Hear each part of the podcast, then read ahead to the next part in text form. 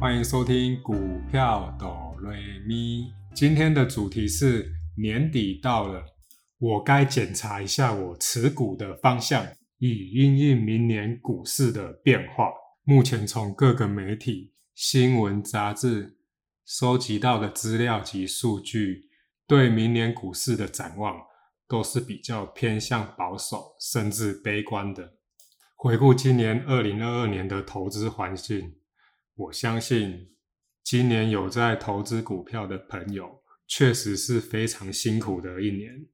尽管今年有几波像样的反弹，但基本上。我身边周遭有在投资股票的朋友，大部分都是赔的，只差在于赔多跟赔少而已。我也问了一下营业员那边分公司的客户，也都是赔的比较居多。但我们换个角度去思考，尽管二零二二年的投资是如此的艰困，但我们总是要从失败当中去得到一些经验。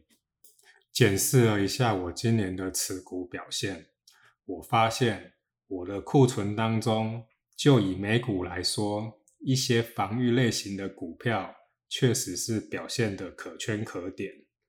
能如此在二零二二年的大逆风情况下，这些防御类型的股票确实有稳固住我投资的报酬率。在每次大盘回档的当中，这些防御类型的股票。确实能稳定我的心情，让我每晚都睡得很安稳。虽然我的持股名单里面有一些晶片股、科技股以及 Netflix 这种串流媒体的股票，但回过头来看，反而是我那些防御类型的股票，比如英美烟草股票代号 BTI，在持有的这两年来。反而是最令我满意的标的之一。防御类型的股票，每一季提供了稳定的股息股利。虽然在大盘反弹的时候，这类型的股票都会走它自己的路，不会跟着指数大涨大跌。所以在买这种股票的时候，你就必须要非常清楚的知道它的属性。想要在防御类型的股票，得到丰厚的报酬有两点：第一点，时间一定要拉得够长，也只有让时间长期的去跑，你才能明显感受到那股利的存在感。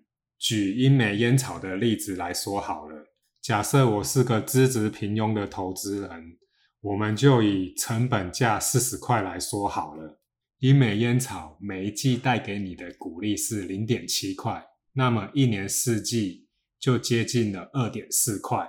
我们把尾数去掉，取一个比较中间值，两块好了。那么你的年利率就是有五趴的报酬。如果这个产业在接下来的十年、二十年是都没有问题，一直有需求的存在，那么大可以不用担心。你需要的只是时间，耐心的去等待它。随着时间的累积，你的持有成本就一步一步的往下降。如果你能在你越年轻的时候提早布局，那当然是最好。首先，你没有家庭的经济压力，成本越低，对你越有优势。经过了一段时间的等待，你也组织了家庭，这个部分就会变成你很稳定的被动收入来源。你一定会非常感谢十年前的自己做了这个明智的决定。第二个重点就是，我觉得这类型防御类型的股票金额必须要高一点。如果在市场氛围不是很乐观的情况下，我就会把我一些科技股的股票转来这边，让这个部分的比例能稍微高一点。等到市场杂音消除了，所以股票的投资是很灵活的。所以我个人是主张，在不同的时空背景里，我持股的内容都会有一些调整。像二零二二年，我的美股科技股的比例就一直在逐渐下降当中，取而代之的就是这些防御类型的股票，如同英美烟草及。美国电信公司 AT&T。还有另外一个重点就是，在投资环境不明朗的情况下，我绝对不会贸然的去增加我投资的金额。我是用转换的方式。举个例子，假设我持有六百股的 Intel，我会分批的慢慢的转换到这些防御类型的股票，而不是又投入新的资金进去。既然都知道投资环境不明朗，又把资金放大，这行为不是很矛盾吗？今天这一集的内容分享到这边，希望你们会喜欢。那我们就下一集见喽。